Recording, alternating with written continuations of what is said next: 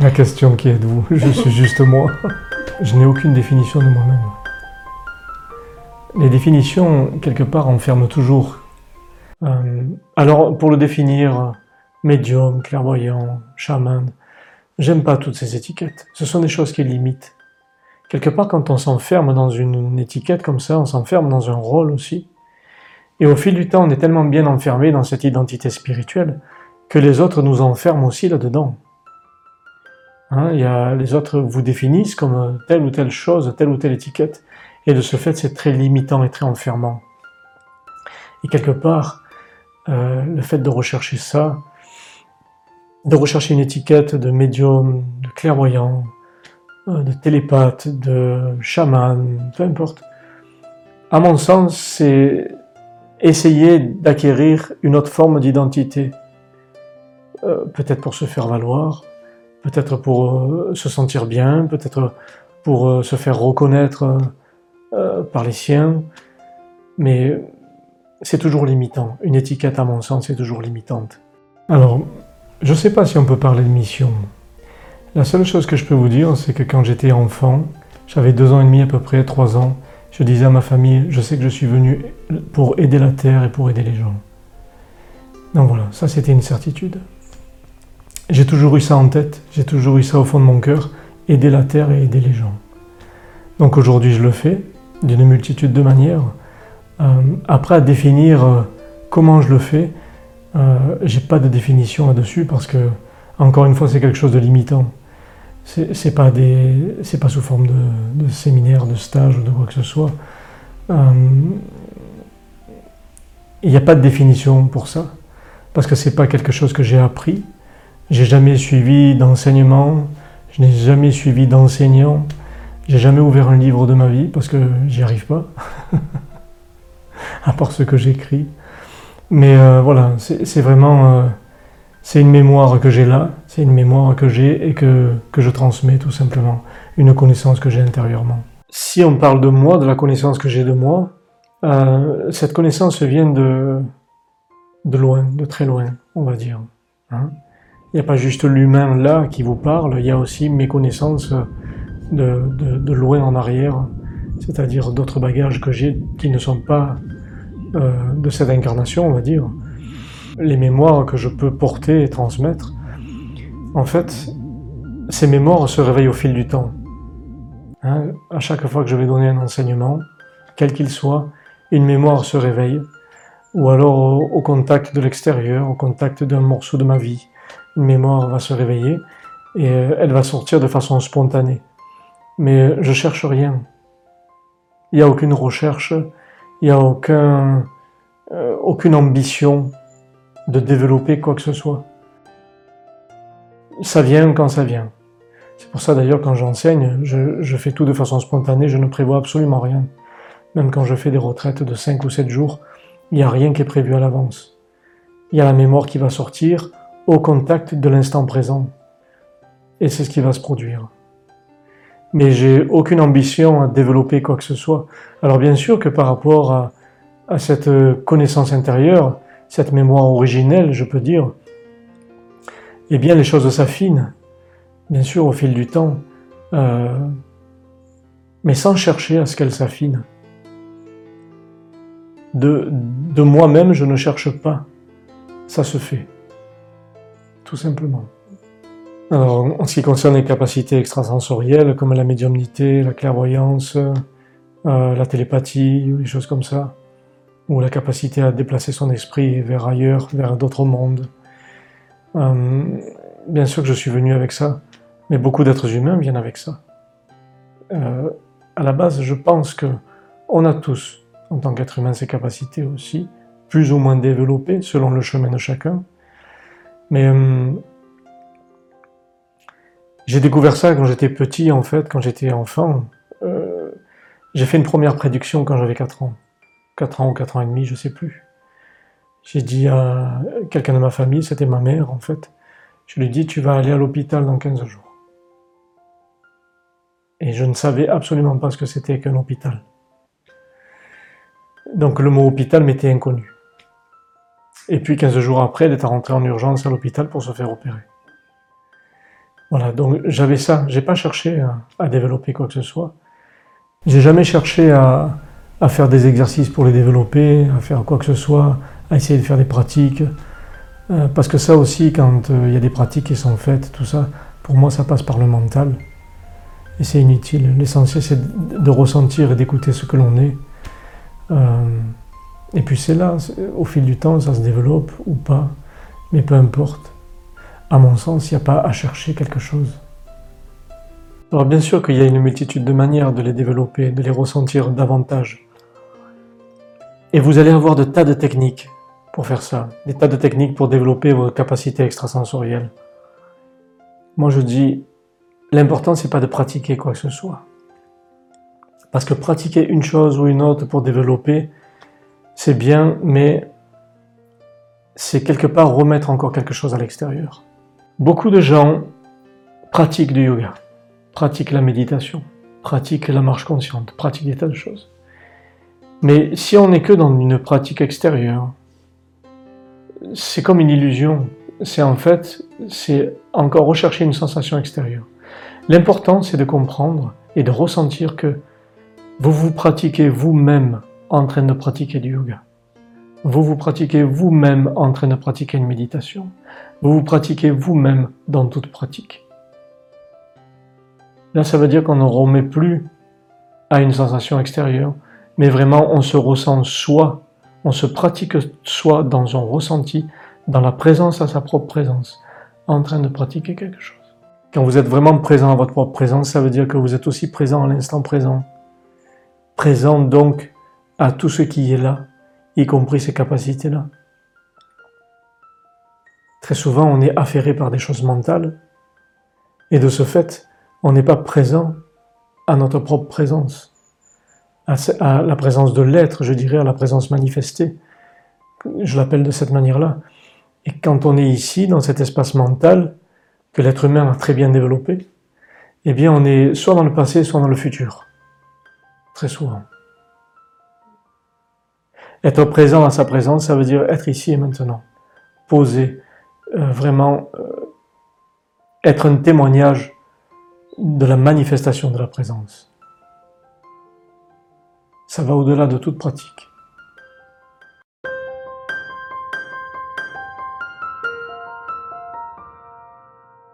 Le message que je pourrais passer aujourd'hui, c'est vraiment au niveau de l'humanité c'est que l'être humain puisse toucher à l'amour véritable, s'aimer vraiment, au-delà de tout conditionnement, au-delà de toute attente, au-delà de toute dépendance de l'autre. Parce que l'être humain a tendance des fois à, ne pas s'aimer lui-même, à se sentir vide, et du coup il va chercher un alibi extérieur pour se faire se sentir bien. Il va chercher une autre personne dans sa vie euh, pour essayer que l'autre personne lui apporte quelque chose de bien, lui fasse découvrir des sensations. Et là, c'est l'illusion encore. On est toujours vers l'extérieur. Donc là, c'est pas l'amour véritable. Très souvent, les gens se prennent entre eux comme alibi pour se faire se sentir bien. C'est quelque part se servir de l'autre pour essayer que l'autre nous apporte quelque chose de bien. Donc déjà, ce serait ça, c'est que chaque être humain puisse toucher à cet amour véritable pour pouvoir euh, aimer, pas chercher à être aimé, mais aimer. Parce qu'au final, on est tous venus pour ça. On est venus pour offrir de l'amour dans ce monde. Sauf que l'être humain n'a pas encore touché à cet amour qui est en lui. Une deuxième chose que je dirais, c'est un message important, c'est d'honorer la vie. La vie dans tous ses aspects. Honorer vraiment la vie. Beaucoup de gens sur la Terre, dans l'humanité, on est arrivé à un seuil de consommation euh, irraisonnable. Donc euh, ma manière à moi d'aider la Terre, c'est de faire comprendre euh, à l'acteur le plus responsable, c'est-à-dire l'humain, qu'aujourd'hui la Terre a besoin d'amour et de respect.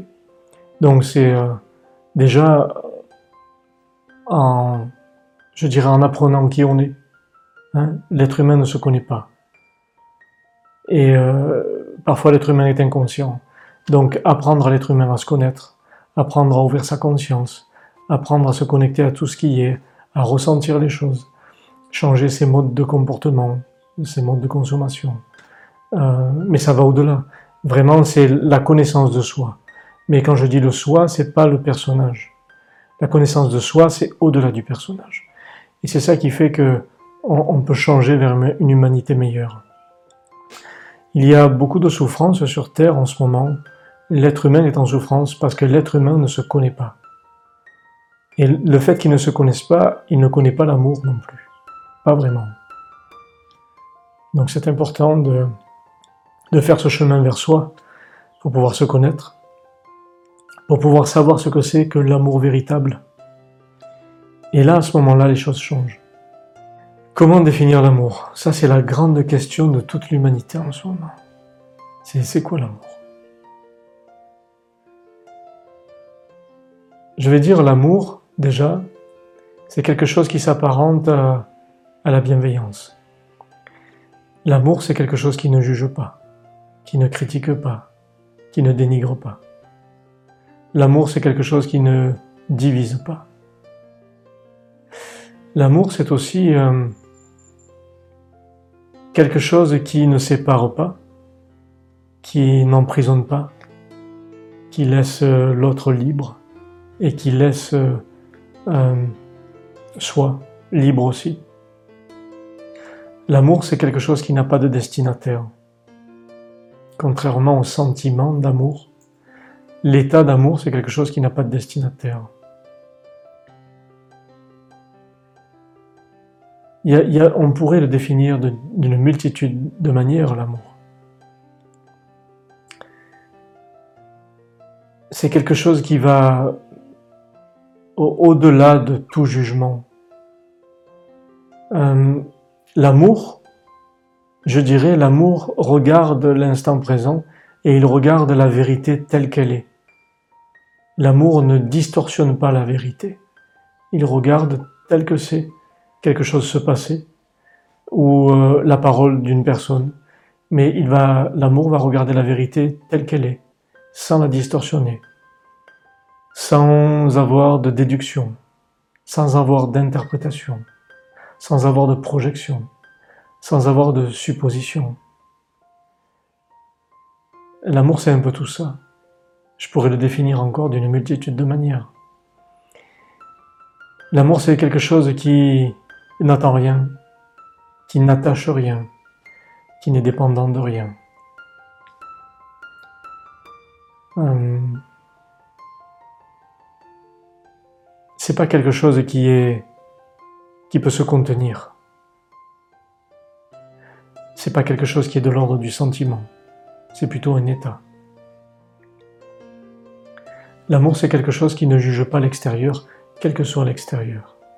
Je prends l'exemple, on a tendance à, dire que telle personne est comme ci ou comme ça parce qu'elle a, elle a fait telle action. Et du coup, par rapport à son action, on va la juger, ou on va la condamner. L'amour ne condamne pas ni ne juge. Parce que on ne sait pas ce que la personne a pu vivre dans son enfance, dans son passé. Et de ce fait, si on ne connaît pas l'enfance de la personne et son passé, on ne peut pas la juger. Donc l'amour, c'est ça aussi. L'amour, c'est se dire peut-être cette personne a souffert, peut-être qu'elle a été durement euh, éprouvée par la vie, par ses parents, peut-être qu'elle a été abusée, il est peut-être arrivé des tas de choses difficiles, et c'est pour ça qu'elle a telle action aujourd'hui, tel acte. Et de ce fait, l'amour, c'est ça, c'est de ne pas porter un, regard jugeant ou un regard qui condamne, mais juste, euh, quel que soit l'acte, même si on n'est pas en accord avec l'acte, eh bien, c'est de ne pas condamner ou juger la personne. C'est un peu tout ça l'amour. Je ne juge de rien, parce que je dirais, euh, qui je suis moi pour juger? Qui je suis pour juger de quelque chose? Je peux juste regarder le monde, constater ce qui est. Je regarde un événement, une personne, une circonstance, un acte. Mais qui je suis pour juger?